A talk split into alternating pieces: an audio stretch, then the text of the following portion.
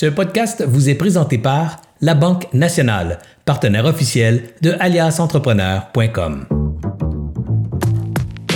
Bienvenue à l'épisode numéro 22.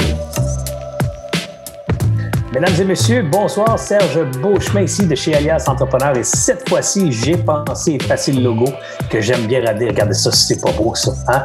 Grâce à mon ami Dominique Bourget de DMX qui euh, fournit, euh, me fournit cet équipement, un beau Switch, une belle Switch, une mini Switch faite par Black Magic. Bref, un, beau gadget. Merci Dominique. Écoutez, ce soir, euh, encore une soirée inspirante euh, motivante, stimulante, émouvante. Bref, une soirée comme on les aime, comme je les aime.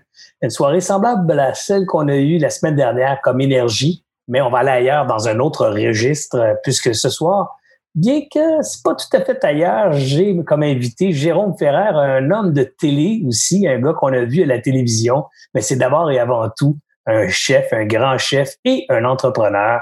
Euh, alors, je suis super content qu'il ait accepté spontanément. J'ai écrit euh, un texto, j'ai pas eu de réponse, c'est pas son genre. D'habitude, il répond rapidement au texto. Je dis, ah, il a dû avoir un petit problème de texto. J'ai réécrit un peu plus tard, puis boum, instantané, il me répond, oui, je vais être là, ça va me faire grand plaisir. Jérôme, si tu allumer ton micro, te joindre à nous, euh, ça va me faire un grand plaisir de te voir. Salut Serge, bonsoir.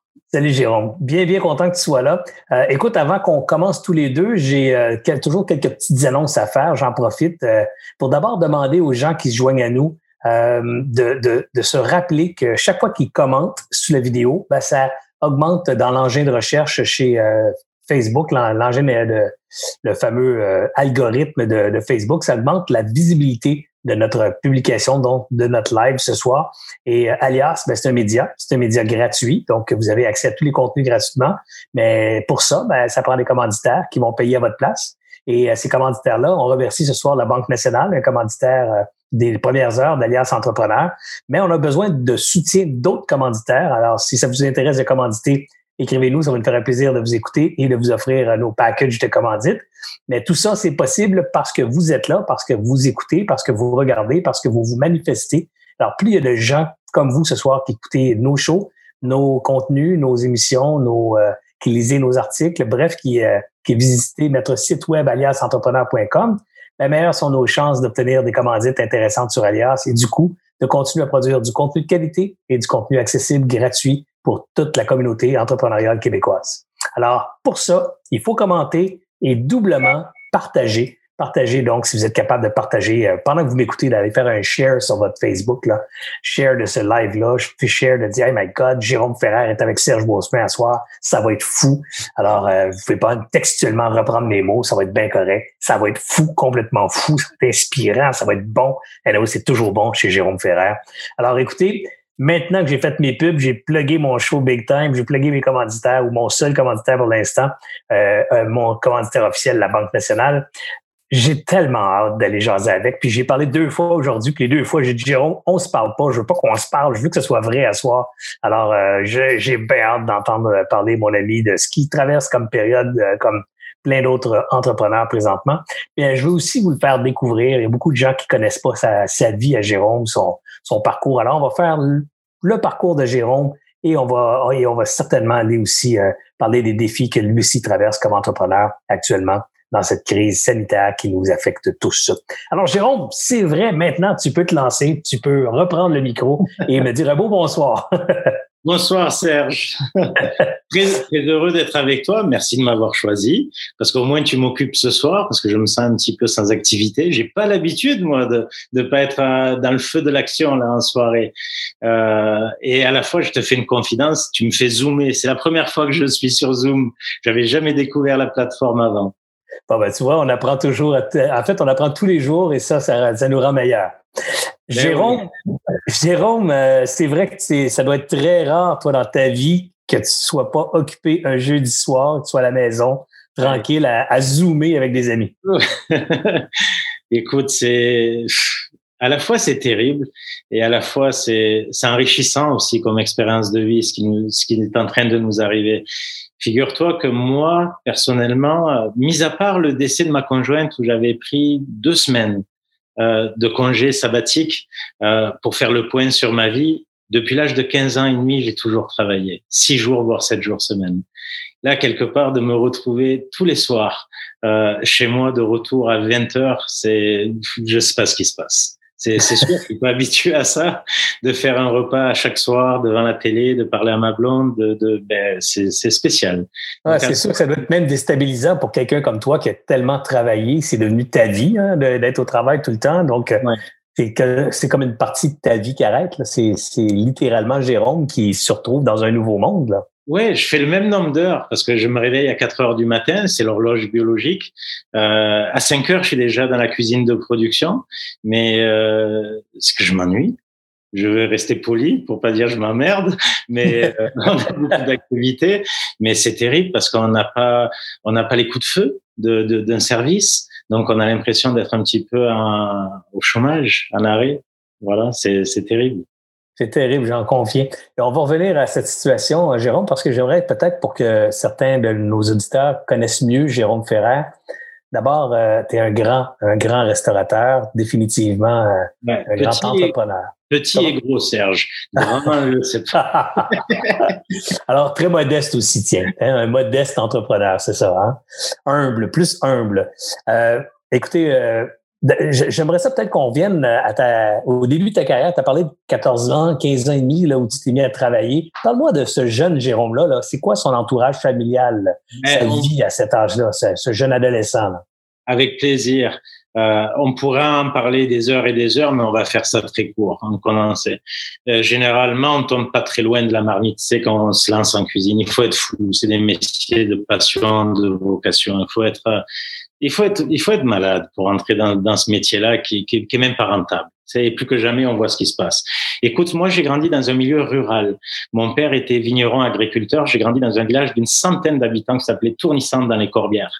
Euh, donc, j'ai eu la chance d'avoir un milieu méditerranéen qui dit convivialité, c'est des partages, c'est des rassemblements à l'opposé d'aujourd'hui, euh, d'avoir la matière et l'art de cuisiner, c'est quoi? C'est juste l'art de cuisiner des produits chargés d'histoire. Et mon père, chaque ingrédient qu'il ramenait, que ce soit le raisin pour faire du vin, des pommes de terre, des poireaux, des fruits, des légumes, euh, il y avait la matière. Il y avait une histoire derrière tout ça. Et on dit que dans, toujours dans un restaurant, a une star, c'est le produit. A une vedette, c'est l'artisan, le producteur. Donc, rapidement, dès l'âge de 8 ans, ma grand-mère était d'origine espagnole, je suis d'un milieu franco-espagnol. Euh, c'était la, danse, c'était le partage, c'était le rassemblement, c'était la notion prendre du plaisir pour donner du plaisir. Donc pour moi, je me suis dit, à l'âge de 8 ans, ça va être le plus beau métier du monde. Avec du lait, du sucre, des œufs, de la farine, on peut faire mille et une recettes. Je voyais ça, pour moi, c'était mon kit de tour de magie. Donc dès, dès, le jeune âge, mes parents ont attendu que je finisse quand même le collège, tout ça. Et à partir de 15 ans et demi, ils m'ont autorisé, parce que j'avais que ce mot à la bouche de toute ma jeunesse. Je veux faire la cuisine, je veux faire la cuisine, je veux faire la cuisine. Au, au, moins, c'était pas pour juste je veux manger, je veux manger, je veux manger. Voilà, c'est ça. Et je me suis, je me suis lancé là-dedans. Dès euh, mon parcours à l'école hôtelière, j'ai rencontré mes deux meilleurs amis, dont un qui est devenu mon beau-frère, Ludovic et Patrice. On s'est jamais quittés. On s'est jamais quitté. On a fait des études ensemble euh, depuis l'âge de 16 ans et demi, 17 ans, et euh, on est comme des petits frères en fin de compte tous les trois. Et euh, je pense des moments difficiles qu'on voit ses vrais amis. On a eu beaucoup, chacun de nous, des moments de montagne russe de vie et on, on s'est toujours soutenu. Alors c'est le fun, surtout dans des périodes comme ça, de voir qu'on est, on est entouré, on est en famille et quoi qu'il arrive, on va, on va se soutenir. Voilà. Donc on a ouvert notre premier restaurant dans le sud de la France qui est resté ouvert pendant cinq ans et à 25. C'est tout jeune quand tu as ouvert ça. Oui, oui, oui. Moi, je me suis lancé comme entrepreneur. J'avais mon premier restaurant à 22 ans. Wow. À 22 ans et demi. Et j'avais déjà été chef de cuisine dans un 5 étoiles à 21 ans. Euh, donc, ben, ça m'habitait, non pas pour un attrait financier, je m'en foutais complètement de ça, juste la boulimie, la, la liberté la liberté entrepreneuriale culinaire, je parle, de me dire, je veux pas qu'on me dise quoi faire, je veux, je veux faire juste ma cuisine. Euh, qu'à plaise ou qu'à plaise pas, c'est pas grave. Et j'ai eu beaucoup de chance à l'âge de 22 ans, ça a été le Michelin, le Goemio, tout ça. Et rapidement, au bout de cinq ans, on était, euh, on avait déménagé à côté de Perpignan, Saint-Cyprien, dans les, dans, dans les Pyrénées-Orientales, et c'était une station balnéaire. Et on, essaie, on était les seuls caves à rester ouverts en hiver, alors que c'est une station balnéaire, saison estivale. Euh, on en a, on, a galéré. Et au bout de cinq ans, on a compris qu'on n'avait même pas eu le privilège de prendre un salaire aux trois mois et que le laveur de vaisselle gagnait trois fois notre salaire. On s'est dit, ben, peut-être il faut bouger, aller ailleurs, euh, aller là où il y a du travail à l'année. Et dans, dans nos travails de, de, ces cinq années, chaque année, on prenait le privilège de faire une semaine de vacances tous les trois réunis pour réfléchir pour se retrouver dans le lieu de l'amitié, parce que quand on est entrepreneur, les affaires et l'amitié, des fois, ça fait pas bon ménage. Donc, on a toujours pris pour habitude de discuter ensemble, à cœur ouvert, de pas laisser gonfler un abcès, euh, mais de prendre le choix de une fois dans l'année de passer une semaine ensemble en vacances parce qu'avant tout c'est une histoire d'amitié notre histoire. Alors euh, quand vous étiez jeune ça devait être la fête ces trois ah, oui oui oui bien sûr et euh, on est parti figure-toi les trois on avait une idée en tête les États-Unis le Québec tout ça. Et quand tout le monde a cité ses choix de vacances les trois euh, bizarrement on a parlé du Québec on a dit ben let's go on va au Québec. Mais on n'est pas parti au Québec dans l'idée de prévoir un avenir au Québec. On est parti dans l'idée de faire une semaine de vacances les trois pour imaginer, en arrêtant le restaurant dans le sud de la France, dans quelle ville française on pourrait s'installer là où il y a du travail à l'année. Hum. Et honnêtement, quand on est arrivé ici, ça a été un coup de cœur. Un coup de cœur, peut-être, euh, je veux pas jeter de mauvais mots, mais on a retrouvé la gentillesse du milieu rural qu'on connaissait, enfin moi avec mon père dans un petit village, la simplicité des gens, euh, mais dans la bonté, euh, l'ouverture de, de, de, de, parler, parce que les Méditerranéens, on parle beaucoup, et beaucoup avec les mains. Et, et quand on est remonté dans l'avion, on s'était dit, mais on n'est pas venu ici dans l'idée de pouvoir avoir un projet d'immigration, mais pourquoi pas? Et l'idée a germé et on s'est lancé dans la candidature et maintenant, ça fait 20 ans, jour pour jour quasiment, qu'on est arrivé ici en sol québécois. Wow! Voilà. Quelle, quelle, belle histoire, parce que c'est quand même l'aventure, quitter sa terre natale pour, euh, pour aller s'expatrier dans un autre pays qui a la même langue, j'en conviens, mais qui est quand même culturellement différent, qui est, qui est sur un autre continent. Euh, c'est quand même une coupure importante pour un jeune homme. Là, t'es quoi? T'as même pas, t'as 28 ans, 29 ans? Exact. On est arrivé il y a, j'avais 27 euh, ans. 27, 27 ans. Alors, euh, t'imagines, c'est quand même, euh, c'est quand même une décision importante, ça. Et, et quand vous êtes arrivé, euh, donc, vous êtes fort riche de, des succès de votre premier restaurant. Vous avez vendu des milliards de dollars et là, vous êtes arrivé ici à la conquête du Québec? Bien au contraire, bien au contraire. Quand on a vendu le restaurant, euh, pour ceux que dans leur imaginaire on fait de l'argent, euh, non, il nous restait, il nous restait 15 000, 20 000 dollars en poche. Vraiment, pas, pas grand, pas grand chose une fois tout payé. Euh, oui, mais riche d'expérience. Euh, oh d'entrepreneurial dans le sud de la France comme première mission d'avoir son premier restaurant, c'était pas rien. Quand on est arrivé ici, malgré manque de chance, on est tombé sur le notaire le plus véreux qu'il pouvait y avoir dans le sud de la France. On n'a jamais eu le retour de ces quelques sous qui nous appartenaient. Attends, t'es pas sérieux. Vous avez donc encaissé des sous, l'argent, une vingtaine de milliers de dollars, puis vous n'avez pas pu y toucher? Non, mais ce notaire a disparu en même temps. Ah. en même temps que notre départ, avec notre argent, mais on n'était pas les seules victimes, il y avait d'autres victimes collatérales à, côté. Euh, ben, voyons, donc, quelle affaire! Oui, oui, oui, on a redémarré franchement avec, euh, avec rien du tout avait vraiment rien du tout. On a cumulé les, emplois euh, pendant plusieurs mois. On a démarré Européa, pour ceux qui connaissent, c'est pas du tout le restaurant qu'on a démarré il y a 20 ans. C'était au 12-27 de la montagne. C'était en demi-sous-sol. Il y avait vraiment six tables, euh, 15 places assises et on a fait ça vraiment pendant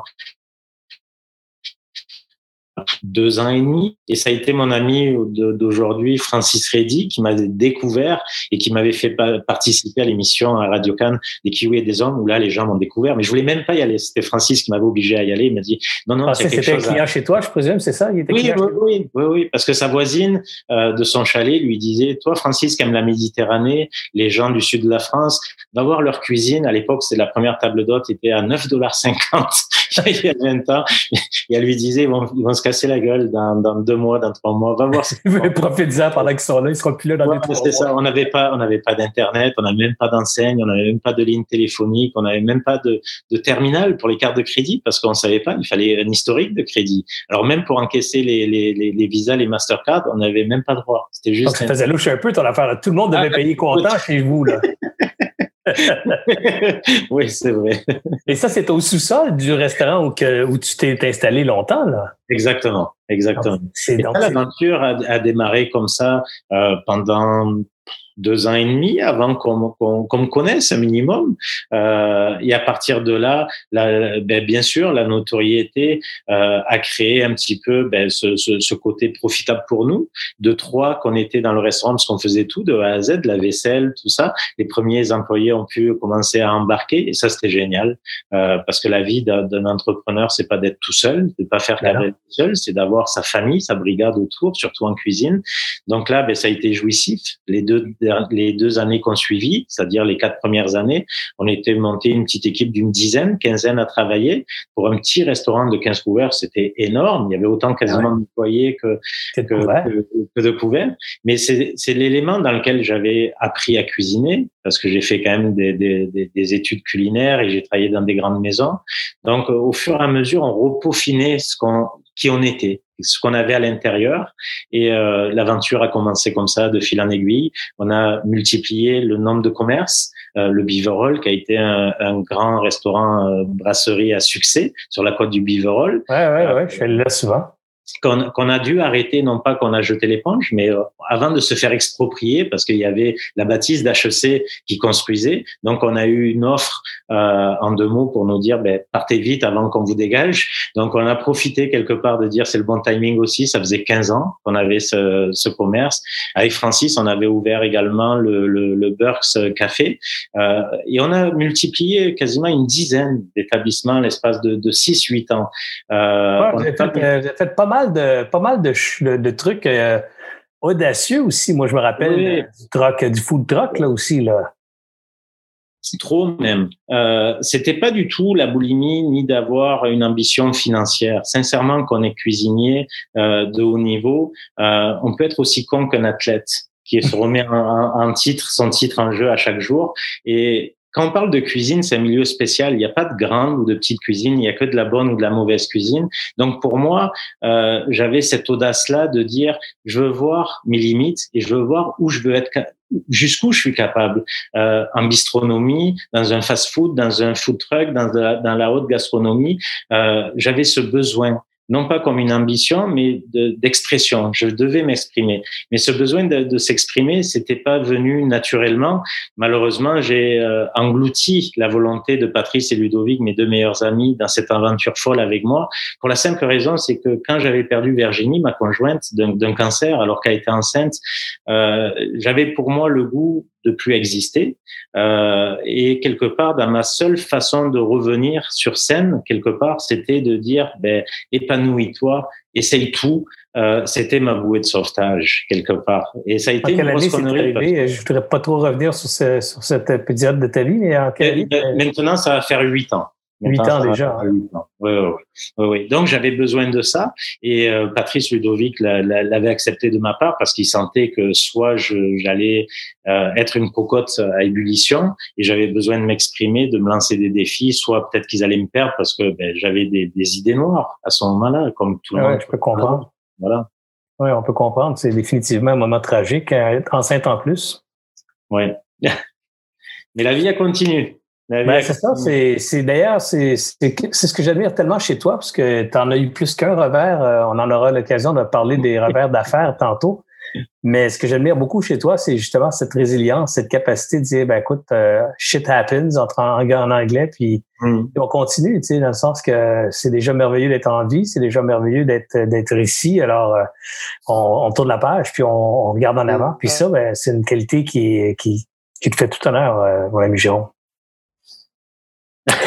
Dis-moi, euh, parmi ces aventures que, que tu as eues, il y en a une que, que, que on va peut-être passer rapidement aussi, mais il y en a une que j'aimerais qu'on jase un peu, qui était celle de cette aventure de Jérôme dans, le, dans la gastronomie fast-food, parce que c'était quand même shocking pour les gens qui te connaissaient comme ce chef qui fait des plats incroyables, de se ramasser à faire de, du, de la restauration rapide dans un concept de bistrot. Parle-moi un peu de cette aventure de Jerry, pas nécessairement de la fin euh, atroce, mais la vie derrière ça. Là. Ben, l'aventure, comme tu, comme tu disais, ça, ça a pu choquer ou interpeller certaines personnes ici au Québec. Euh, pour moi, non, c'était complètement légitime. Euh, je vais te citer un nom de cuisinier, d'un célèbre cuisinier qui n'est plus là et que tout le monde connaît, Paul Bocuse. Paul Bocuse a été le premier plus grand cuisinier au monde, le premier cuisinier au monde à ouvrir un restaurant ailleurs que dans son pays. Et ça a été le premier grand cuisinier trois étoiles au monde à ouvrir un fast-food. ah oui, ça je ne savais pas du tout. Ça, il, y a, une vingtaine d'années de ça. Donc, euh, pour lui, euh, quel que soit ce qu'on mange, euh, la truffe, la pomme de terre, tout peut rester trois étoiles si c'est fait avec des beaux produits et avec amour, que ce soit un sandwich à 10 dollars ou un plat gastronomique à 100 dollars. Mon père, pour ça, m'avait donné une très belle philosophie, qui était vigneron, me disait toujours, mieux vaut boire des bains de pays entre amis que des grands crus autour de trous de cul. Et il avait raison. on va la retenir, celle-là. Peu importe ce qu'on mange, c'est avec qui on mange, dans quel contexte on mange. Il y a pas, il faut pas que la gastronomie se soit euh, réservée à une élite non, certainement pas.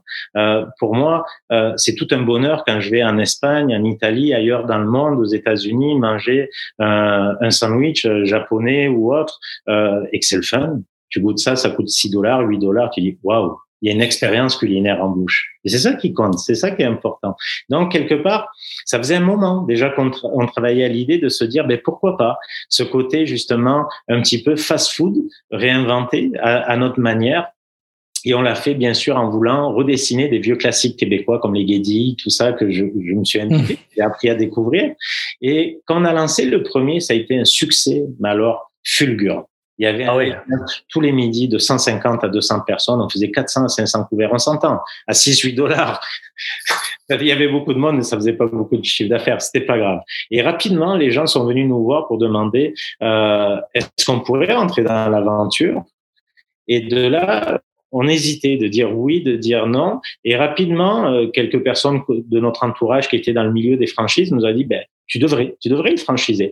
Et quelque part, au fond de moi, euh, comme immigré français qui est arrivé ici au Québec et qui est aujourd'hui québécois et canadien, il y a 20 ans, euh, j'avais cette ambition de me dire, si un jour je retournais en France, pourquoi pas ramener un petit peu du Québec? Au moins pour remercier le Québec ce qu'il m'avait apporté, de, de, de, ma manière de contribuer avec une pierre. Euh, en France ou en Europe. Et euh, écoute, ça a été fou. Euh, la chaîne de télé M6 m'avait téléphoné, qui est comme tu dirais TVA ici, beaucoup de monde. Euh, en l'espace de un an, ça a été quasiment 15 établissements qui se sont ouverts avec des franchises. Et à ce moment-là, il y avait quelqu'un, mais il manquait une ADN quand même. Euh, quelque chose de Québec avec un accent méditerranéen, ça le faisait pas trop. C'est une famille C'est sûr qu'il manque, il manque un ingrédient à guédille. Hein, sait pas quoi, il manque quelque chose à guédille. Il manque la patate Voilà. Il manquait un, sourire différent. Et en parlant de sourire, ben, à ce moment-là, ben, je connaissais un petit peu Gilbert Rozon sans être un grand ami parce qu'on se côtoyait juste comme client, restaurateur.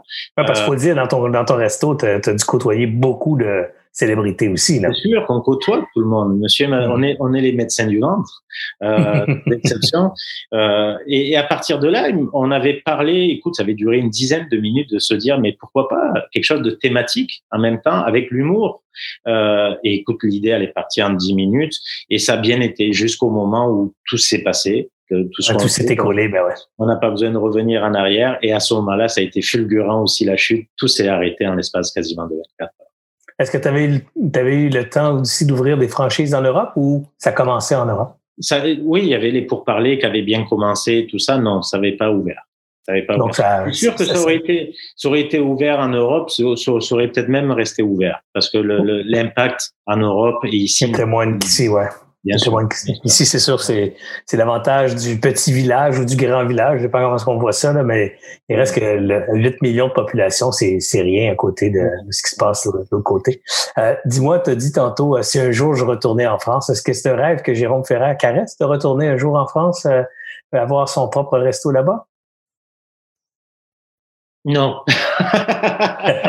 On a eu un silence du tout. Oh, oh. Avec, avec peut-être tu m'aurais posé cette question il y a trois mois, six mois en arrière, je t'aurais dit, avec mes vieux jours, euh, si je commence à faire de l'arthrose avec le froid, pourquoi pas, plutôt que d'aller en Floride, d'aller dans le sud de la France, ouvrir même un boui-boui, euh, j'aurais pas dit peut-être non. Avec ce qu'on vit présentement euh, dans, dans, avec la pandémie, euh, non, que Dieu me protège, c'est fini. C'est le, je, je n'ai aujourd'hui qu'un seul restaurant. C'est le restaurant européen et le restaurant qu'on a mis mon nom, Jérôme Ferrer, et ça sera le dernier. Il n'y en aura pas d'autre. Ça, c'est certain. Je, je, suis calmé. La douche, elle est pas froide, elle est glaciale. Voilà. Oui, les glaciers, c'est clair que le COVID frappe, euh, frappe fort et, évidemment, l'eau est très, très froide. Toi qui venais de l'ouvrir, ce restaurant, là, Jérôme, moi. Justement, avec tous les péripéties qui nous est arrivées, crois-moi qu'on avait toutes les raisons valables du monde de dire on jette l'éponge, c'est fini, on passe à autre chose. Et on on a, on a pensé ça sincèrement avec Patrice Ludovic pendant des mois et des mois et des mois. Jusqu'au jour où on, on s'est regardé, on a rigolé les trois en disant mais quoi qu'on ouvre, on sera pas bon. Euh, parce qu'on sait faire que ça. C'est notre seule raison de vivre, c'est notre métier. Euh, donc, imagine, on a fait peut-être la plus grande connerie à ce moment-là. On a vidé nos économies, tout ce qu'on avait, on a tout hypothéqué et on a mis le tout pour le tout pour ouvrir ce nouveau restaurant qui nous a coûté la bagatelle quasiment de 2 millions et demi de dollars. Oh my God. Voilà. Quel magnifique établissement en passant. Célébré, c'est un an et quelques jours après, voilà, la fermeture. ça frappe. Et dis-moi, euh, je, suis, curieux, là, mais ce resto, il est évidemment fermé à cause de, la crise actuelle. Est-ce que vous comptez réouvrir les, et, et remettre ce resto en opération? Alors c'est terrible, ça c'est une bonne question. Euh, faut savoir qu'avant l'ouverture, avant la fermeture, euh, on faisait partie quand même des privilégiés. Moi, j'avais une très grande clientèle locale, euh, provinciale, nationale à travers tout le Canada et internationale, parce que je fais partie des grands chefs pour les châteaux, qui regroupent une, une, grande bannière des plus grands chefs du monde. Et on fait partie également, on n'est que deux dans le Canada, des grandes tables du monde. Et on n'est que 180 à travers la planète. Euh, on était 108 à travailler. Un établissement comme le nôtre, c'était quasiment du 1 pour 1. C'était une brigade de quasiment 40 cuisiniers que j'avais et une quarantaine de serveurs et plus l'administration, les sommeliers, les hôtesses, tout ce qui allait. Imaginez pouvoir réouvrir demain euh, dans les mêmes conditions. C'est terrible qu'il y a trois mois. C'est inimaginable financièrement. C'est, c'est pas, non, c'est pas possible. C'est pas possible. Et ça, c'est ma, ma plus grande tristesse. Euh, mais aujourd'hui, dans, dans, dans, mon regard, euh, je vois pas les choses de mes yeux. Je les vois aussi avec les yeux des autres. Quand je parle de la restauration, il n'y a pas juste comme euh, Européa, euh, restaurant étoilé dans, dans les sphères gastronomiques. Moi, je pense à, à ceux qui n'ont pas ma chance, parce que peut-être demain je vais tout perdre, c'est possible, Serge. Euh, mais j'aurai la chance euh, parce que on, on m'a connu, Peut-être on me redonnera une chance, non pas de me prêter de l'argent, ça je pense pas, mais euh, de pouvoir recommencer et les gens vont m'encourager. Euh, mais je pense au malheur de mes confrères, de mes consoeurs, de partout à travers le Québec et même dans le monde, que euh, ont des petits restaurants, imagine, euh, petit déjeuner. Parce qu'ils font partie de la restauration, ces gens-là, comme courage, ah ça. Euh, qu'est-ce que tu veux emporter? Ton omelette? Ils peuvent même pas faire de, de, vente à emporter. Les petits restaurants de quartier, les petits restaurants ethniques, les restaurants euh, dans, dans, dans, la côte du Nord, en Gaspésie, aux îles ah, C'est une tragédie. C'est une tragédie. Euh, être en restauration, il faut être fou. Avant la pandémie, c'était 85% des restaurants qui faisaient faillite en moins de 5 ans. On travaille tous à des marges de 2-4% de profit. Faut être malade pour, pour faire des métiers comme ça, travailler 15 heures par jour quand tu es propriétaire, faut être fou. Euh, donc c'est sûr qu'aujourd'hui, la réalité va nous rattraper. Il y aura pas de tourisme cette année, on le sait. Euh, pas besoin qu'on nous l'explique ni qu'on nous le, qu'on nous le dise longtemps. Euh, on va se contenter d'un tourisme municipal à Montréal même pas provincial, il faut pas rêver. Euh, quel est l'attrait la, touristique de Montréal? Venez dans la ville du Covid. On va pas se dire des menteries. Euh, on, va, on va vraiment maximiser sur un tourisme municipal. Euh, nous, comme tu dis, ben, on fait preuve de résilience. Parce que toi, je pars du principe dans la vie, quand moi j'avais perdu Virginie, j'avais eu mes idées, noires. À un moment donné, j'ai failli passer de l'autre côté parce que je voyais plus la fin. Et à un moment donné, je me suis dit que j'allais laisser des traces de, de, plus profondes avec mon départ, avec les miens. Donc, quelque part, quand tu sais qu'il y a terre, euh, tu peux pas aller plus bas. Tu peux espérer, sauf si tu mets fin que tu vas aller sous terre, tu peux que te relever. Donc quelque part, j'ai pris ça comme leçon de courage de me dire on va se relever. Donc là, on sait qu'on ne pourra pas se relever financièrement avec l'ouverture du prochaine du restaurant. Euh, pour nous, c'est sûr, c'est c'est une évidence. On ne pourra pas réengager malheureusement toutes mes équipes. Euh, j'ai réussi malgré tout à sauver, grâce à la boîte du chef, parce qu'on s'est réinventé dans l'urgence en faisant des plats emportés, 65% de mes équipes. C'est beaucoup, c'est bien. C'est énorme, ça. Ça veut dire que donc 65% de ton staff est basculé dans la boîte du chef? Oui, mais tous les soirs, je me couche avec euh, des larmes aux yeux et je me réveille avec les larmes aux yeux parce que d'en avoir laissé euh, sur le chemin, c'est la dernière chose que tu veux faire quand tu es. Ah, c'est clair. Parce que si j'existe aujourd'hui, c'est grâce à eux. Euh, sans eux, sans mon monde, sans mon équipe, j'aurais qu'une merde, rien du tout. Et de savoir que j'en ai laissé euh, sur le chemin, c'est terrifiant.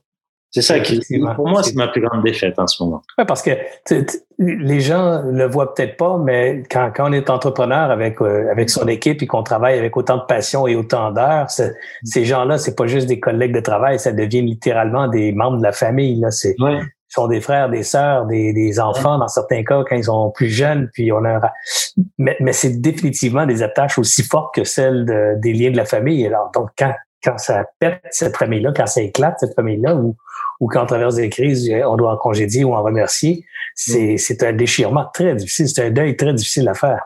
Non, c'est, c'est, c'est évident. Donc, ben, moi, je me suis fait la promesse euh, de les retrouver. J'aurais fait la promesse de tout faire pour les retrouver et qu'ils puissent revenir, parce que ça paraît évident que, imagine, euh, il y a plus de 20 000 restaurants au Québec la, la, profession de la restauration, c'est plus de 230 000 personnes qui travaillent dans l'industrie au Québec.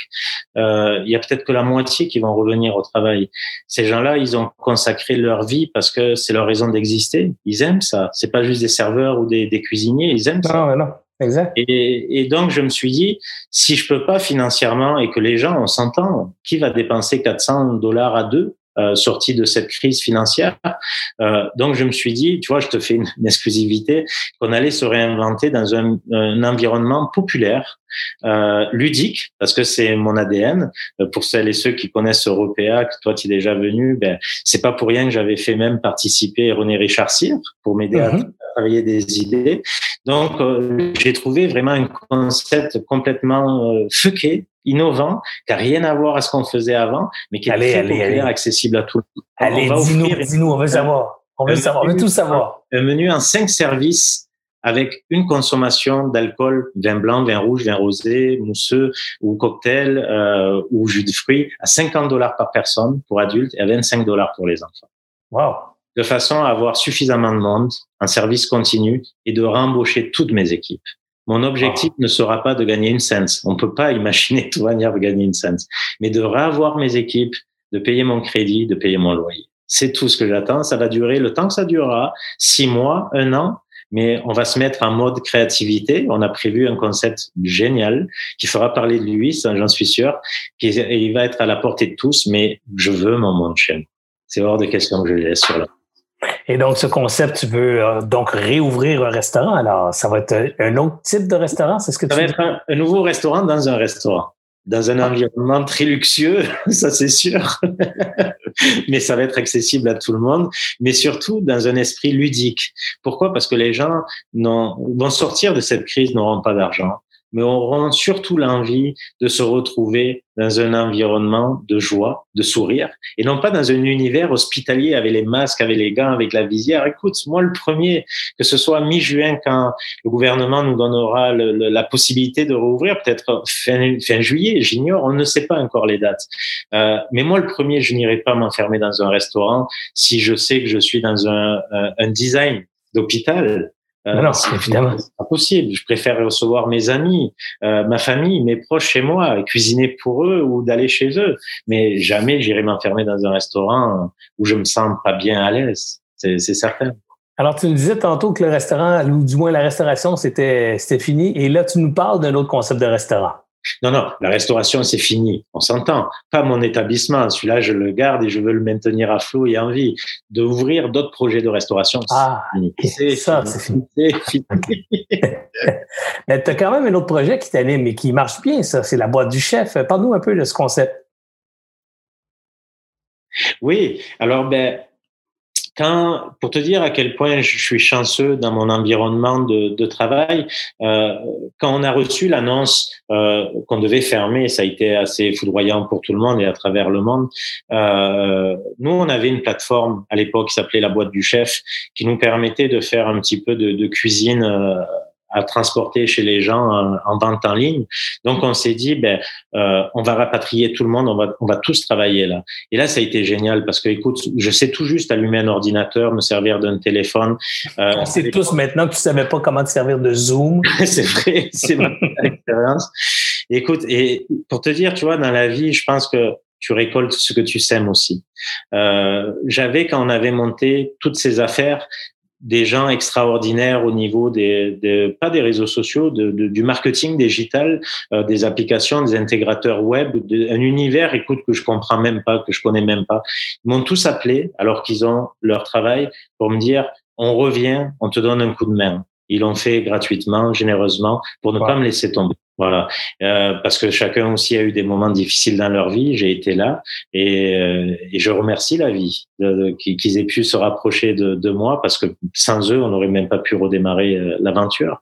Mais aujourd'hui, cette aventure, euh, on fait pas la cuisine qu'on pouvait faire à Européa. Européa, c'était comme tous les grands restaurants euh, gastronomiques. Ça c'est beaucoup de dressage dans l'assiette. Imagine, on était des fois 8, 10 personnes, 10 cuisiniers à travailler sur la même assiette d'un client.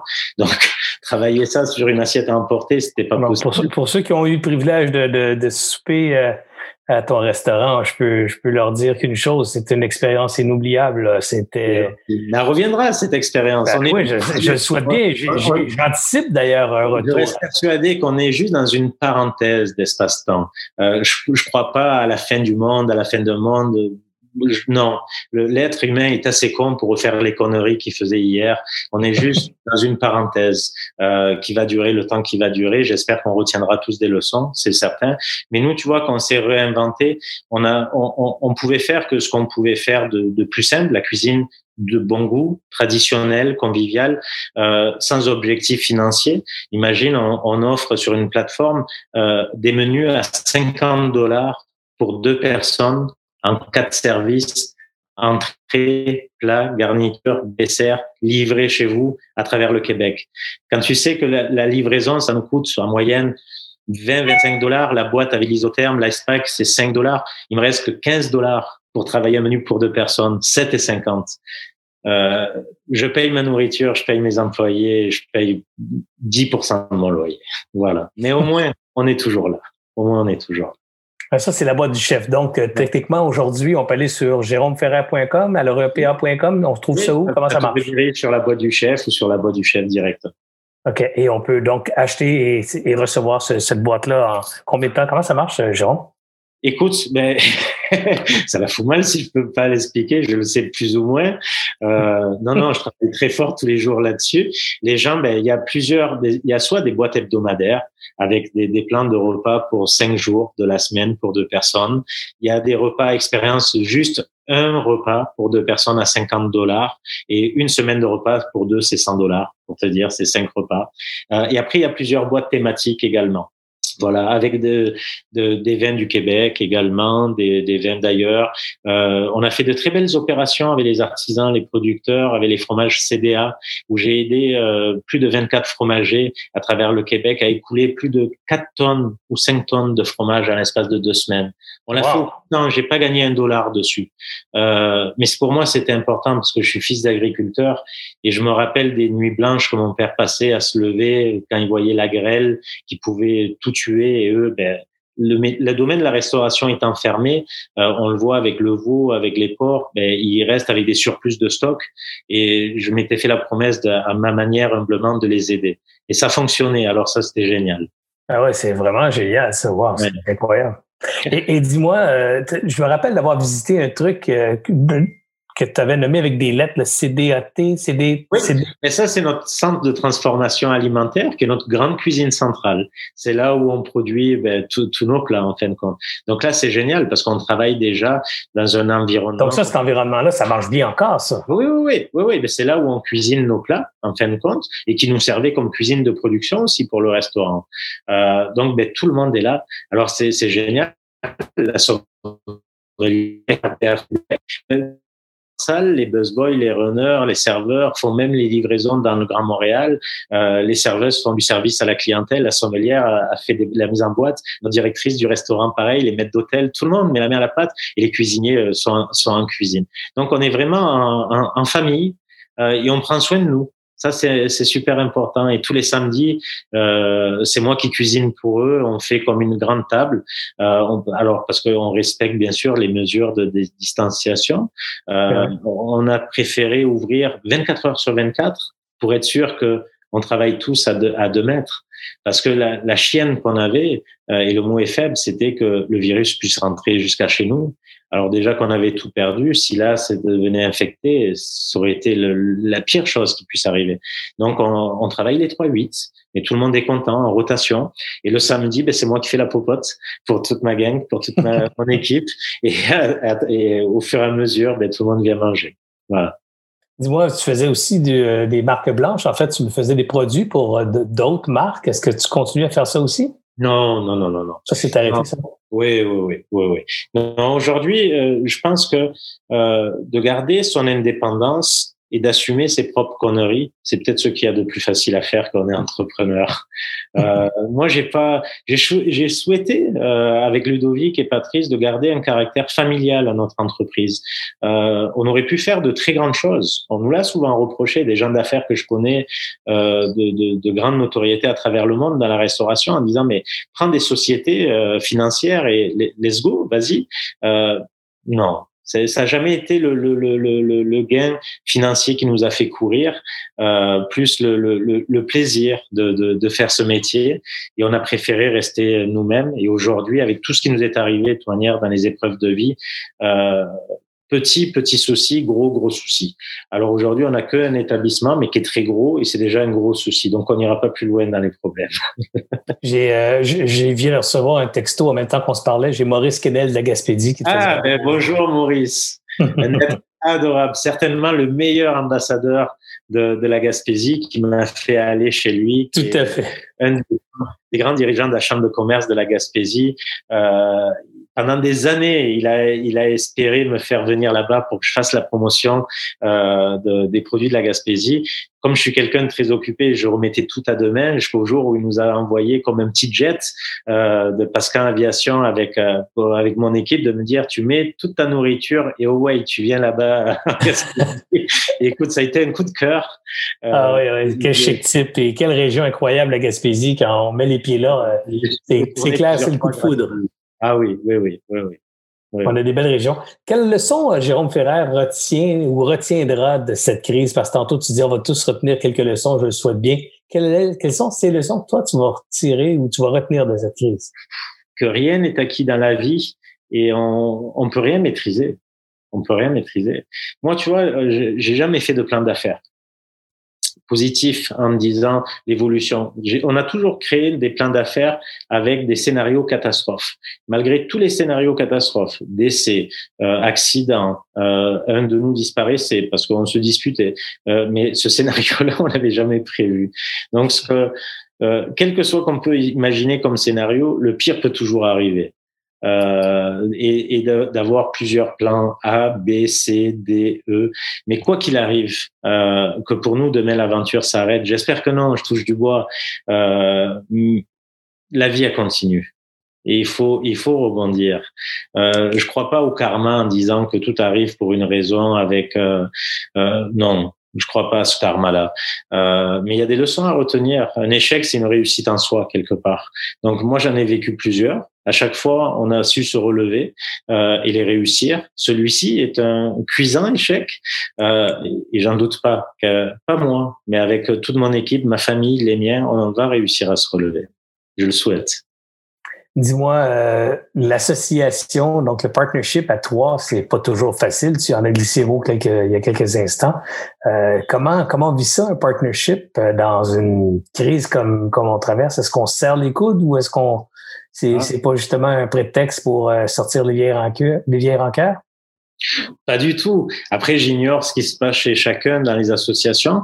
Nous, on a toujours pris pour habitude de ne pas euh, marcher sur les plates-bandes des autres, euh, de pas faire le, même travail à trois, euh, de reconnaître chacun nos forces et nos faiblesses.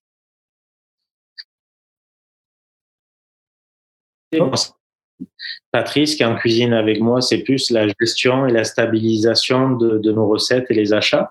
Et Ludovic, c'est plus l'administratif et la gestion. Donc, on se fait confiance, on, se parle sans arrêt. C'est la communication, je pense, comme un couple euh, en affaires. On est avec, avec, des personnes, euh, la communication qui doit primer. Et on s'est toujours fait la promesse euh, qu'à travers notre association, euh, le discours devait être obligatoire, que dès le moindre, la moindre gêne, on devait se le dire. Et depuis l'âge de maintenant, ça fait plus de 25 ans qu'on est associé. Parce que 20 ans ici au Québec, 5 ans en France, euh, à chaque fois, dès qu'il y a quelque chose qui nous dérange, on se le dit. Donc, on laisse rien bouillir. Et souvent, des fois, ça peut être juste des mauvaises interprétations. Et au moins, quand c'est dit, de suite, hop, c'est expliqué, ça disparaît. Donc, pour nous, cette... c'est très bien. Tu as cette impression, Jérôme, que justement parce que tu n'es pas seul en affaires, que ça aide à rebondir dans la dimension où euh, sais, quand, quand on est seul, puis euh, on est on est à terre, on souffre, ça va pas bien, ben il y a, y, a, y a, pas la contrepartie positive de, de l'équipe de deux ou de trois dans ton cas qui vient justement compenser quand ça va moins bien. Toi, tu as, ce feeling d'être beaucoup plus fort parce que justement, tu es, es, associé avec d'autres gens? C'est une évidence c'est une évidence parce que je te le cacherai pas. Quand, quand il y a eu le début euh, de cette histoire, à tour de rôle, on a craqué. Et à tour de rôle, on s'est épaulé pour se relever. Qu'est-ce qui, ben aurait pu arriver si on était seul?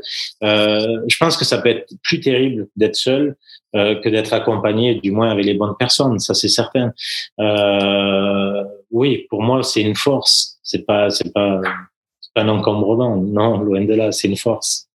Et, et si, euh, si je demandais justement à Ludovic comment lui euh, traverse cette, cette crise, il me répondrait la même chose que toi, là, cette, cette, cette, énergie renouvelée, cette combativité encore présente malgré l'adversité de, de, continuer à se battre, entre guillemets, pour, pour vivre de cette passion qui vous anime? C'est la même chose? Oui, oui. Ça, je peux te l'affirmer et parler en savoir. Euh, on, on aurait les trois le même discours. Pourquoi? Parce qu'on se le dit au quotidien. Il euh, n'y a pas une journée où on se dit pas qu'on se quitte, euh, parce qu'on n'a pas l'habitude de se quitter euh, avant la tombée de la nuit. Nous, on partait du restaurant à une heure du matin minimum. on se dit tout le temps, à chaque soir, une chance, une chance qu'on est ensemble, une chance qu'on est là-dedans dans, dans, cette épreuve. Euh, et on se le dit à chaque jour, euh, c'est certain. Mais tu sais, euh, j'ignore pour les autres corps de métier entrepreneurial, mais la restauration au Québec, plus de 60% euh, de notre profession, euh, c'est une profession familiale. Et ça, c'est terrible aussi, tu sais, parce que quand viennent des moments dramatiques financiers, souvent pour ouvrir un restaurant, ça va coûter un demi-million, euh, même un, tout petit resto de 20, 30 couverts. Euh, c'est souvent le père, le grand-père, la grand-mère, la mère, les frères, les oncles. Il y a tout le monde qui a mis la main à la poche financièrement, tu sais. Euh, donc c'est sûr qu'ils sont pas seuls, mais dans, dans la chute, tu peux faire tu peux engouffrer plus de monde aussi et c'est des moments comme ça tu vois qui me lèvent le cœur mais mais j'ai hâte j'ai hâte de voir un petit peu ce qui va se passer au niveau également gouvernemental parce que ben, c'est sûr qu'on est tous un petit peu dans l'incertitude et le fait de rester sans réponse, euh, c'est terrible. Nous, on est dans un milieu d'affaires que notre métier, c'est de servir des gens à table, de dresser une assiette. Et aujourd'hui, on n'a pas droit à nos activités. Et ça se comprend, et je respecte ça, parce qu'il y a des raisons valables pour ça. Mais aujourd'hui, c'est pas pour autant qu'on nous donne un congé euh, de, de, paiement de crédit, de, de, loyer. On doit continuer à assumer nos, nos factures. C'est comme quelqu'un qui arrête de, de, recevoir un salaire, il ne pourrait pas payer son hypothèque ni, ni, ni sa voiture. Donc pour nous, c'est dur parce qu'on a en responsabilité beaucoup de choses, une équipe, des gens. Euh, donc j'ai hâte, j'ai hâte, non pas que le gouvernement dise euh, quand est-ce qu'on va rouvrir, mais j'ai hâte de voir un petit peu euh, le plan de sauvetage aussi pour notre profession, parce que à date, euh, c'est sûr, ça me laisse un petit goût amer de, ne rien entendre. Ça, je suis un petit peu, un petit peu déçu de, voir que, de me dire, est-ce qu'il y a une reconnaissance réelle de notre profession? Le fait de ce silence, pour moi, cette liturgie, peut-être que ça, grouille dans les coulisses. Je le souhaite, je l'espère, mais ça paraît pas. Euh, on n'est pas rassuré, on n'a pas reçu de message rassurant. Euh, donc j'espère qu'il y, y, aura des annonces qui vont être faites parce que c'est inquiétant, c'est certain. Jérôme, à cet égard, j'ai euh, des auditeurs qui ont, euh, qui ont envoyé des questions. J'en ai une pour toi qui, qui est dans cette veine. Si tu me permets de la poser, euh, elle, elle est de Frédéric. Il dit Bonjour, Jérôme. Comment vois-tu la survie financière de ton restaurant considérant le probable loyer faramineux que ton magnifique emplacement engendre? Donc, ce, ce, ce loyer, cet emplacement, ça coûte cher. Comment tu vois l'avenir dans une reprise? Est-ce que tu as des secrets à nous partager? Ben, c'est pas l'heure, c'est pas l'heure des grandes annonces. Non pas que je veux pas les partager, pour la simple raison que euh, on attend tous sur la scène gastronomique les annonces du gouvernement pour savoir comment on va pouvoir se relever. Parce que ça serait dommage de faire des annonces trop hâtives de dire on arrête ça, on arrête ça, on arrête ça, s'il y a un plan de sauvetage. C'est ça qu'on aimerait avoir, un petit, un petit, un petit brin de vent euh, d'espérance.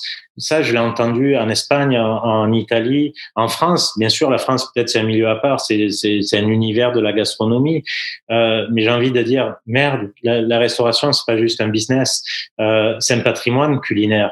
Moi, je suis arrivé ici, au Québec, euh, j'ai compris votre histoire du Québec en allant dans les restaurants comme, euh, comme toi, Serge, quand tu vas en Espagne, en Italie, tu peux comprendre l'origine d'un pays en allant au marché, en allant t'attabler dans une table d'un restaurant. C'est un patrimoine culturel, culinaire. On, on tire pas la chasse avec ça. On en prend, on en prend soin. Parce qu'à travers nous, il y a des artisans, il y a des producteurs. Euh, c'est pas vrai qu'il n'y a pas juste que des grandes distributions de supermarchés avec des produits merdiques, transgéniques, d'OGM, euh, de multinationales qui font juste de l'industriel. Euh, si c'est ça que le Québec et le Canada laissent comme héritage, euh, ça va être douloureux. Ça va être douloureux parce que on est fragile. Moi, je connais pas grand monde dans le milieu agricole, euh, des fermiers euh, qui roulent sur l'or. Ils sont dans la merde, ces gens-là, du matin au soir, avant la pandémie, imaginant un petit peu leur situation qu'ils vivent. Et ces gens-là aussi, on ne parle pas vraiment d'eux. Euh, on était comme des pèlerins avec notre bâton, euh, d'aller tous les jours les faire sublimer, euh, de les faire reconnaître. Euh, aller au restaurant, c'est pas juste un luxe, euh, ça fait partie du tourisme. Le Québec et le Canada, je pense pas qu'ils puissent se passer de dire on fait fi euh, de, du tourisme. Ça, ça, a été travaillé pendant des décennies, des décennies pour faire venir les Européens en disant venez euh, chez nous, c'est pas juste la neige, c'est pas juste le sirop d'érable, les traîneaux à chiens, euh, c'est pas juste des burgers, de la malbouffe. On a une, une identité culinaire. Euh, si ça, ça part au vidange en l'espace de quelques temps, ben c'est des années, des années, des années d'investissement financiers, euh, de travail, d'efforts collectifs des gouvernements et nous, acteurs de, de, de l'économie en restauration, qui part à la scrap en l'espace de rien de temps. Et ça, ça m'inquiète. Ça m'inquiète de voir que euh, il y a des cris de cœur euh, en restauration parce que on a un choix présentement de fermer notre restaurant ou de faire de la vente. Euh, on ferme, on n'a pas de revenus, ou on fait de la vente à emporter et on n'est pas profitable. C'est c'est choisir entre la peste ou le choléra et on a entre, euh, sur notre tête. Donc, on, demande au, au, gouvernement, donnez-nous quelques réponses que, qui, qui sont légitimes Donnez-nous aussi la flexibilité à mesure des mesures exceptionnelles face à cette situation exceptionnelle de pouvoir vendre. Euh, que serait-ce un verre de vin quand les gens viennent euh, dans un restaurant prendre un plat emporté, d'avoir une bière, euh, un verre de vin rosé, il fait beau. et ça, tu vois, il y a toujours cette vieille mentalité de dire non, non, non, non, ça ne se peut pas. Comment peut-on imaginer que quelqu'un dans la rue aille prendre un verre de rosé? Mais coudons euh, dans quel monde on vit en 2020 euh, Serge, toi, comme n'importe qui, est allé en Espagne, en France, n'importe où. Quel est le bonheur? Et c'est légal, et heureusement que c'est légal. Mais ouais. Prendre des tapas, un sandwich, un verre de rosé, d'aller sur le sable dans une aire de pique-nique et justement, on parle de distanciation. Dans le centre-ville, les gens pourraient le faire. Euh, et, et, ça, ça serait des ventes supplémentaires parce que notre marge de profit pour nous en restauration, on va pas se raconter d'histoire. Allez sur l'alcool, sur les boissons, allez pas sur la nourriture. On vend quasiment au cost. Et là, le gouvernement nous dit non. Mais par contre, euh, parce qu'il y aurait pas un beau sens de moralité de la société. Et pourtant, c'est légal de fumer ton joint, ton pote dans la rue ouais, ça. de la moralité. Franchement. Particulièrement en temps, en temps comme on traverse, ce serait, ce serait une belle ouverture que de. Mais en attendant. Politique euh, un petit peu. Euh, C'est ça. En attendant, la profession est en train de crever. Moi, honnêtement, je vais te le dire, je peux disparaître demain. Ben, je vais être triste, je vais être effondré.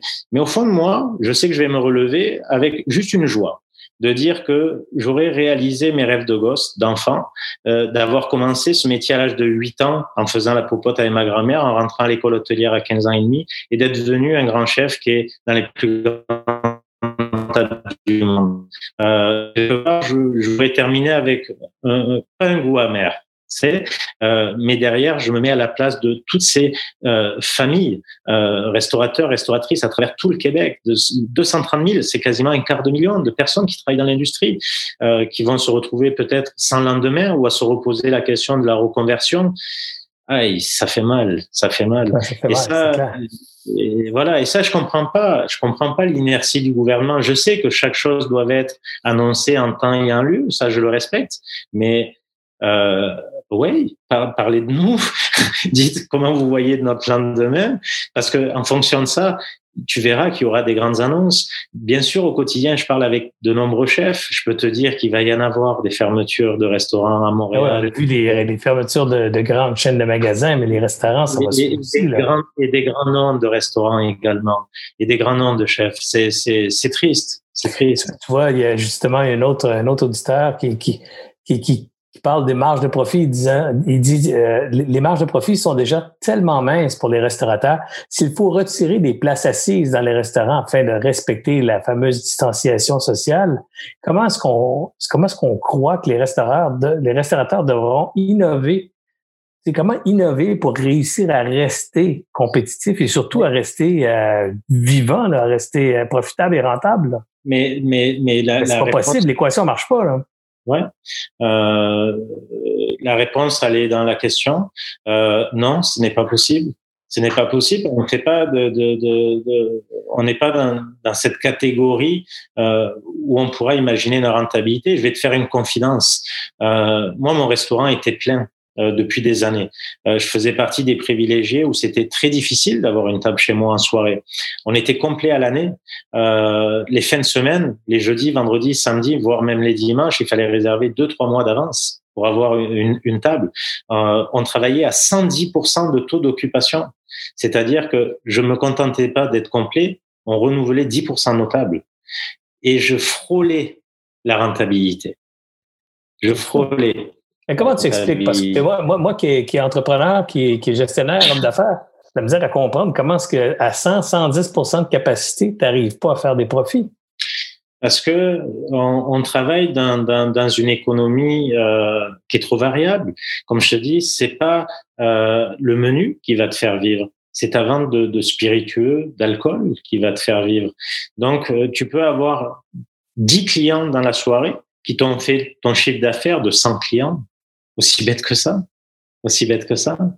Et après, ben, plus tu vas rentrer dans cette euh, complication de travail d'exécution, c'est de la chirurgie alimentaire, la haute gastronomie. Euh, on n'est pas les seuls. Toutes les grandes tables du monde, à travers le monde. Pour ça que je te dis, euh, au Québec, beaucoup qui ont voyagé le savaient. Ça, je, je le reconnais, ils le disaient.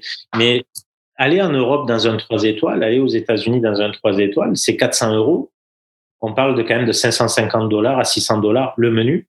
Pourquoi? Parce qu'il y avait 40 cuisiniers pour 40 clients. Peut-être c'est la connerie. C'est, je dis pas le contraire, mais c'était notre façon de s'exprimer. Comme un, artiste qui va faire un concert, c'est, c'est, notre seule façon de s'exprimer. Voilà. Donc, ce que tu es en train de dire, c'est que ces grands restaurateurs-là, c'est davantage dans une histoire de passion que dans une histoire d'affaires. Euh, ouvrir un restaurant, euh, pour celles et ceux qui ont la tête sur les épaules, tu sais très bien que tu ouvres pas un restaurant pour de l'argent. Tu t'achètes juste la tranquillité de créativité, la tranquillité d'esprit, d'être un électron libre et de t'acheter un salaire, sachant que ça allait être un salaire raisonnable pour pas dire médiocre, qui n'était pas le reflet de ton investissement et de ton. En fait, il devient, ça devient un bon salaire quand ça va super bien, puis ça devient un salaire médiocre quand ça va moins bien ou quand ça va juste normal, en fait. Moi, je connais pas le portefeuille de, de, de chacun. Euh, j'ai la chance de côtoyer les plus grands chefs de la planète. Parce qu'on se réunit trois fois par an et on fait euh, des, des, des, vidéos, des vidéoconférences, tu vois, on le faisait sur Skype, c'est la première fois sur Zoom, mais avec les plus grands chefs de, de, droite à gauche pour les châteaux des grandes tables du monde. Euh, non, on vit, on vit tous les mêmes galères et c'est pas des gros salaires, c'est des très petits salaires comparé à, à ce qu'on fait. C'est très rare, même ceux qui vont avoir, bien sûr, si tu sors des Gordon Ramsay, dès qu'il y a un paysage télévisé, euh, mais des gens qui vont dépasser 90 000 dollars, 95 000 dollars, il y, en a pas tant que ça. Je peux te le dire. Oh, c'est quand même étonnant parce qu'on a de l'extérieur, on a toujours l'impression que les, les, restaurateurs qui, ben, je, ne les nommerai pas, mais certains restaurateurs de Montréal ben, qui se prennent en voiture sport, dans des grosses bagnoles.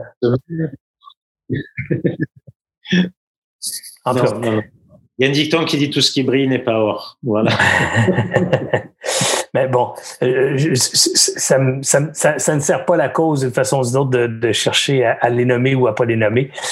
J'ai une autre question pour toi. J'ai bonjour, j'ai trois questions. Oh, il y en a trois. Daniel qui s'appelle. Alors, il dit comment faites-vous pour vous réinventer en gastronomie? Comment vous voyez, vous vous y prenez pour découvrir de nouveaux menus, de nouvelles recettes? Alors donc, lui, c'est un curieux de probablement Daniel, c'est un passionné de gastronomie aussi là, qui cherche à comprendre comment le Jérôme Ferrat fait pour se réinventer gastronomiquement parlant? Ben, c'est génial comme question et merci de me l'avoir posé. Euh, quand on est un passionné de cuisine, on est un peu comme un sommelier onologue. On enregistre au cours des, années de formation euh, une panel de saveurs. Comme mettons, je te donne un exemple, la courgette.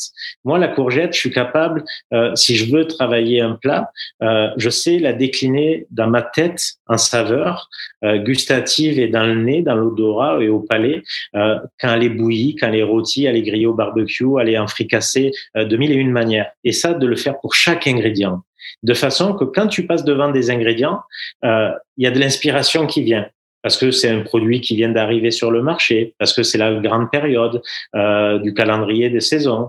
Euh, et hop, et tu vois, ça t'allume les yeux, tu enregistres une saveur, tu vois un autre regard, et c'est comme un pulse.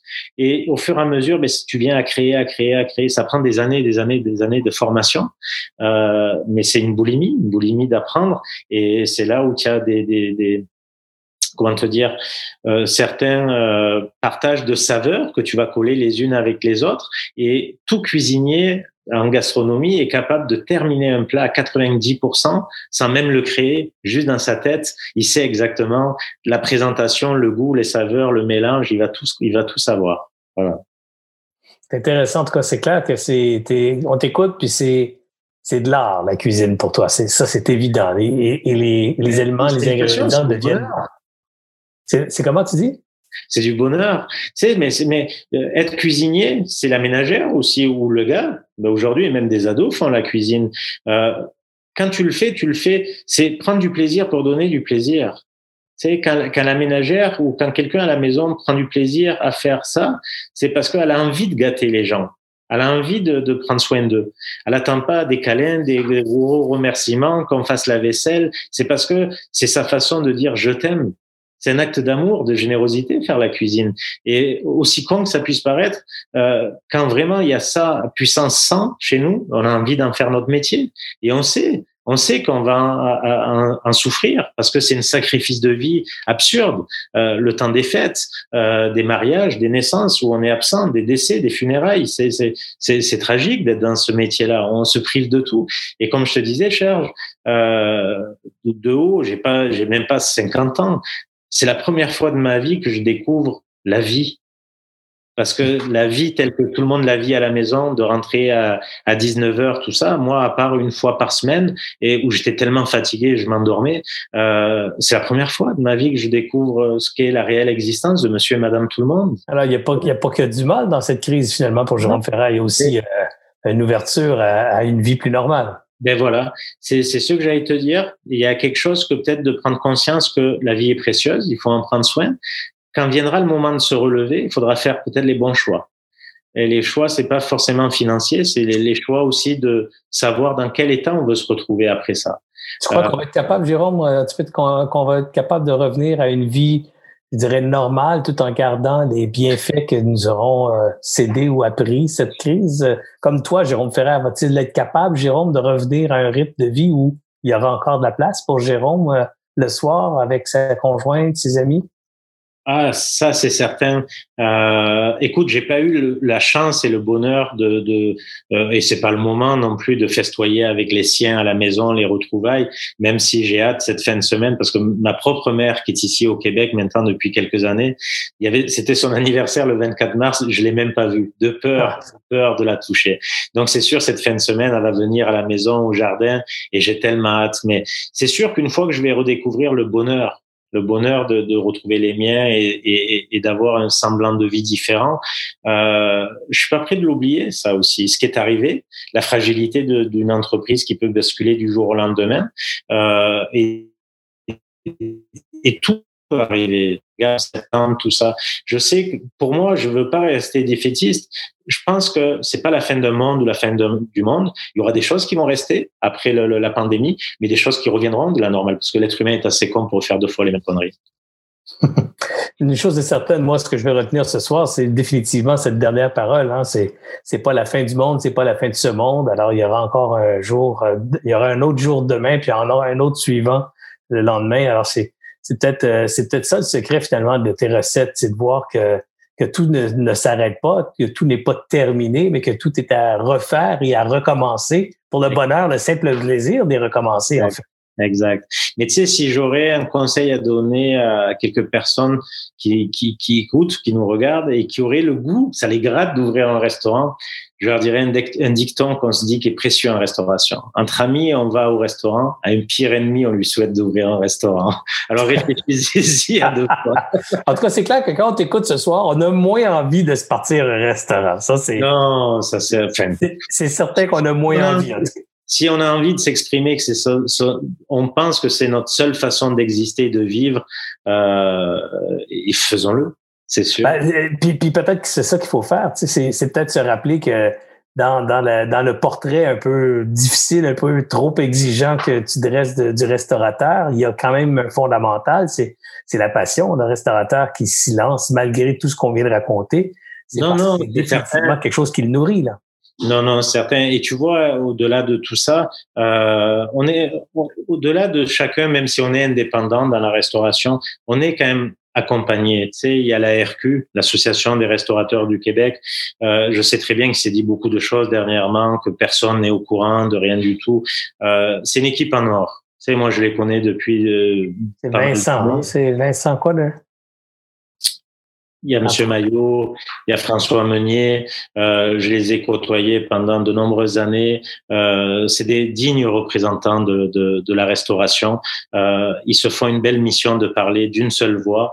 La, la, pire chose qui puisse arriver, c'est qu'il y ait plusieurs groupes ou crépuscules de restaurateurs, euh, que tout le monde se divise. Et là, on, si on ne se reste pas unis, euh, on va on va se perdre. Et ça, l'union fait la force, voilà. Et je dis pas ça parce que je travaille avec eux. Je ne travaille pas avec eux. Je suis pas sur le conseil avec eux, ni de décision, ni de réflexion, ni de. Non, mais c'est mais c'est quand même important ce que tu dis, euh, Jérôme, dans le sens que dans des temps difficiles comme ça, c'est c'est le temps justement de s'associer, de se regrouper, de serrer les coudes et, et de s'entraider les uns les autres. Donc, dans la restauration, c'est définitivement la bonne attitude à adopter. Là.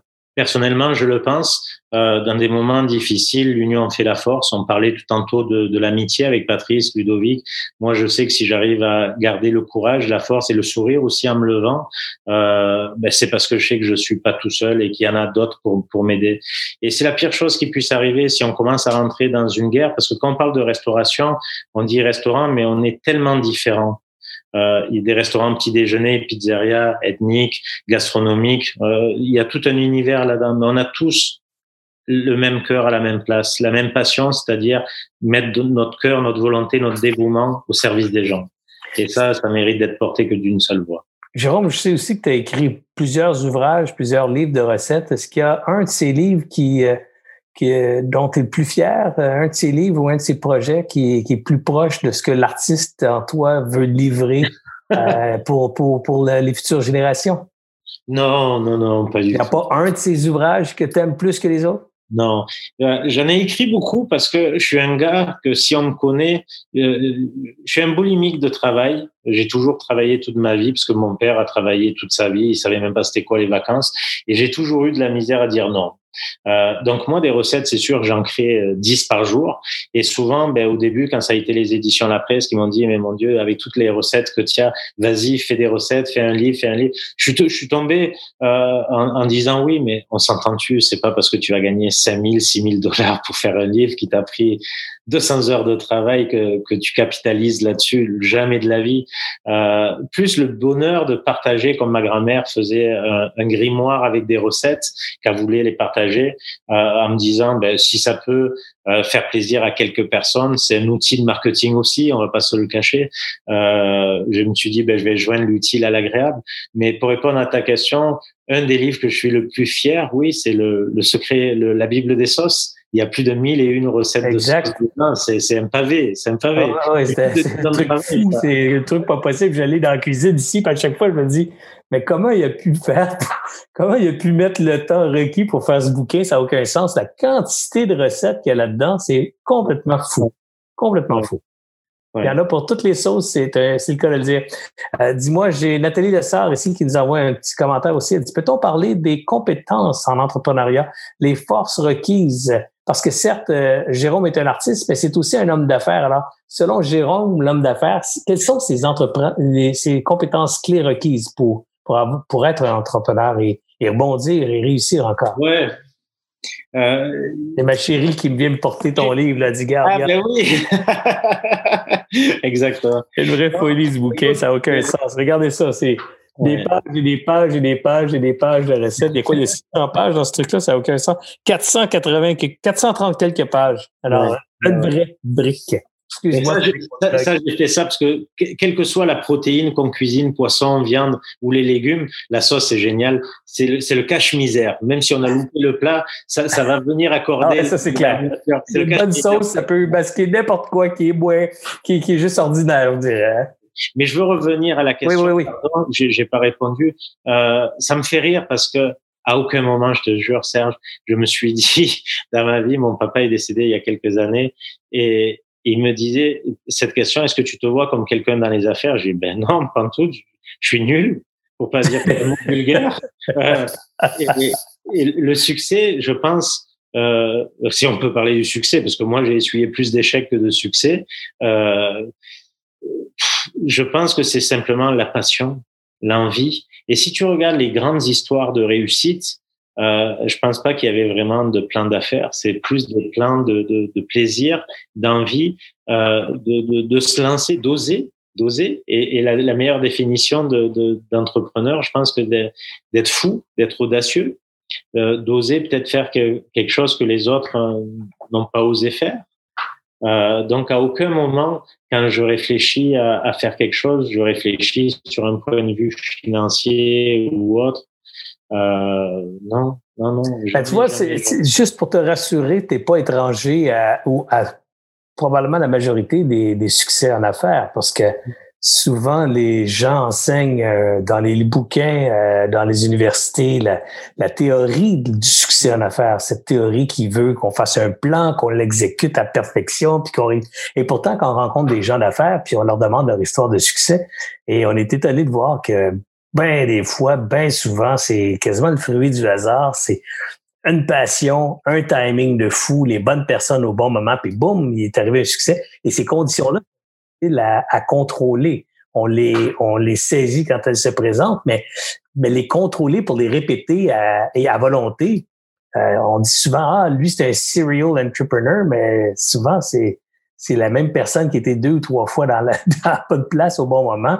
Et c'est une chance inouïe, mais, mais avoir du succès en affaires à répétition sans arrêt, c'est donné à très peu d'entre nous. La plupart d'entre nous, euh, c'est un peu comme toi aussi, Jérôme. Là, on est à bonne place au bon moment pendant une période de temps X et que ça a bien marché. Hein. Tout le monde travaille fort, j'en conviens, là, mais, mais je te confie autre chose, tu vois. Je suis, euh, je suis nouvellement impliqué là, dans le domaine du capital de risque, là, puisque j'ai, accepté la présidence d'Ange Québec Capital. Alors, je baigne pas mal dans les dernières semaines là, dans le domaine euh, de l'investissement et des firmes d'investissement. C'est la même règle, euh, Jérôme, tu vois, sur sur un exemple, sur 30 deals, donc 30 placements qu'ils vont faire dans les entreprises, il y en a 15% qui vont payer pour les 85% qui vont tomber. Alors, tu vois, c'est le même phénomène ici. C'est ta affaire qui paye pour toute la grosse affaire. Ouais. Mais c'est génial, c'est une super belle nouvelle. On a eu la chance d'échanger à quelques reprises à droite, à gauche, et tu as toujours été de super conseils euh, très, très, très judicieux. Et ben, c'est félicitations. Ben oui, ben oui, c'est une, une, belle nouvelle pour moi. Que, que de nombreuses personnes puissent euh, te rejoindre. Ouais, ça, ça, ça coupé. Il y a eu un, oui, c'est c'est Zoom. Hein. On a l'impression parfois qu'on retourne à la téléphonie des années 60, là, tu sais, là où, où euh, ah, la ligne, quelqu'un d'autre embarqué sur la ligne en même temps, la qualité n'était pas toujours là, mais on, a, on a réussi à s'y faire. Alors, je pense qu'on va s'y faire aussi avec euh, ces petits manquements-là. Jérôme, je ne veux pas prendre plus de ton temps. Je voulais, je voulais passer un bon moment avec toi et, je, te, je, te, le dis, j'ai passé un très bon moment avec toi. J'ai hâte, euh, hâte de t'accueillir chez moi, mon ami, de te de te montrer mon, mon chez moi, de, te, de, de, de, partager une bonne bouffe que nous, on va te faire en suivant tes livres de recettes, là, ta Bible des sauces. Ah, ah ça coupe, c'est dommage, ça a coupé. J'ai pas pu entendre ta réaction. Tu veux répéter ta réaction? Je dis, ça, c'est génial. C'est le plus grand des plaisirs d'un cuisinier quand on a son entourage qui veulent cuisiner. Et pourtant, crois-moi qu'on est tous les meilleurs publics parce que quand vient le moment où on nous invite, il y a zéro jugement. On tire le rideau des jugements et on a juste envie de vivre le moment présent. Euh, je, comprends bien, je fais de la photographie comme tu sais, puis moi, quand quelqu'un veut faire de la photographie avec moi ou qui veut me montrer ses photos, je suis, je suis comme un, je suis comme un, un, néophyte de nouveau. Là. Je, suis, je tripe à regarder les images des autres, à, à voir comment ils ont créé leur œuvre, comment ils ont trouvé leur point de vue, comment ils ont, ils ont agencé leur composition. Alors définitivement, je peux, je ne peux que te comprendre. Je suis convaincu que tu dois apprécier énormément qu'on cuisine pour toi. Et ce sera un honneur pour moi de te recevoir chez moi, Jérôme, et j'ai bien hâte que ce jour puisse être possible. Et d'ici ce moment, ben écoute, je te souhaite euh, le meilleur du monde. Je te souhaite beaucoup, beaucoup d'amis autour de toi. Euh, c'est la plus grande richesse autour. C'est bien celle-là. C'est celle des amis des relations. Je te souhaite euh, beaucoup d'amour. je te fais un énorme câlin. Alors, Serge, Merci du fond du cœur pour l'invitation. Tu m'as fait non seulement découvrir Zoom, tu m'as permis de passer un agréable moment en plus ce soir avec toi, euh, parce que je suis pas en cuisine. Et j'en profite parce que tu m'offres cette tribune euh, de remercier, de remercier du fond du cœur toutes celles et ceux à travers tout le Québec, qui sont des milliers ou des millions, à continuer d'encourager les petits restaurants, les restaurateurs. Et je leur dis merci du fond du cœur parce que quel que soit votre chef préféré, quel que soit votre restaurant préféré, c'est des milliers d'entreprises, c'est des 250 000 personnes dans l'industrie qui travaillent et vous faites la différence. Alors merci, merci du fond du cœur.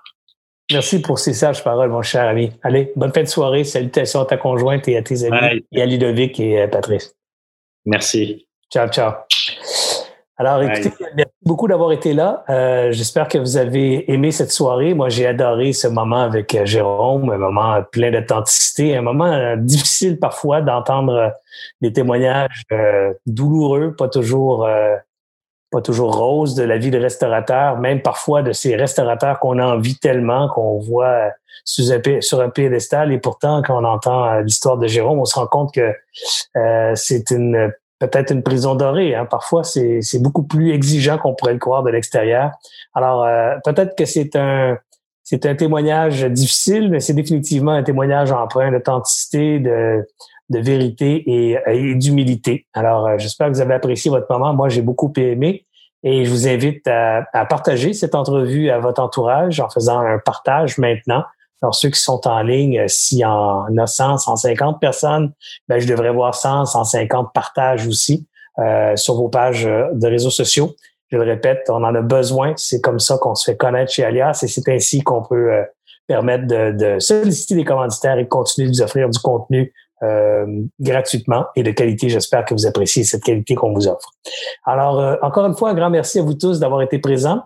joignez avec nous jeudi soir prochain euh, j'ai pas encore le nom de l'invité parce qu'en fait, je ne sais pas encore qui j'aurai comme invité jeudi soir prochain. Une chose est certaine, ce sera un entrepreneur ou une entrepreneur, mais définitivement un être humain passionné qui viendra nous partager sa passion des affaires, sa, sa passion pour son propre domaine et du coup, viendra stimuler chez vous vos propres passions. Allez, vous souhaite à tous un bon week-end, beaucoup de soleil, profitez-en, il va faire beau et en fin de semaine, on devrait pouvoir, dans certains cas, se revoir à une certaine distance. Je sais, 2 mètres, 3 mètres, 1 mètre, 2 mètres, 3 mètres. Non, c'est 2 mètres, c'est ça. Moi, je dis 3, 3 mètres, c'est 3 pieds, là. Mais c'est même pas 3 pieds, c'est 6 pieds. Qu'est-ce que je raconte? Toujours est-il qu'on va pouvoir se voir en fin de semaine. Je suis tout excité. Là. On va pouvoir, je vais pouvoir avoir ma, mon chum de Québec. Là. On va aller faire un tour à Québec euh, et on va pouvoir prendre une marche avec euh, Martin et Marie-Claude. Et pour moi, ça, c'était un grand moment de bonheur que j'ai bien hâte de vivre ce week-end. Allez, bon week-end à tout le monde. Profitez-en et à jeudi soir prochain.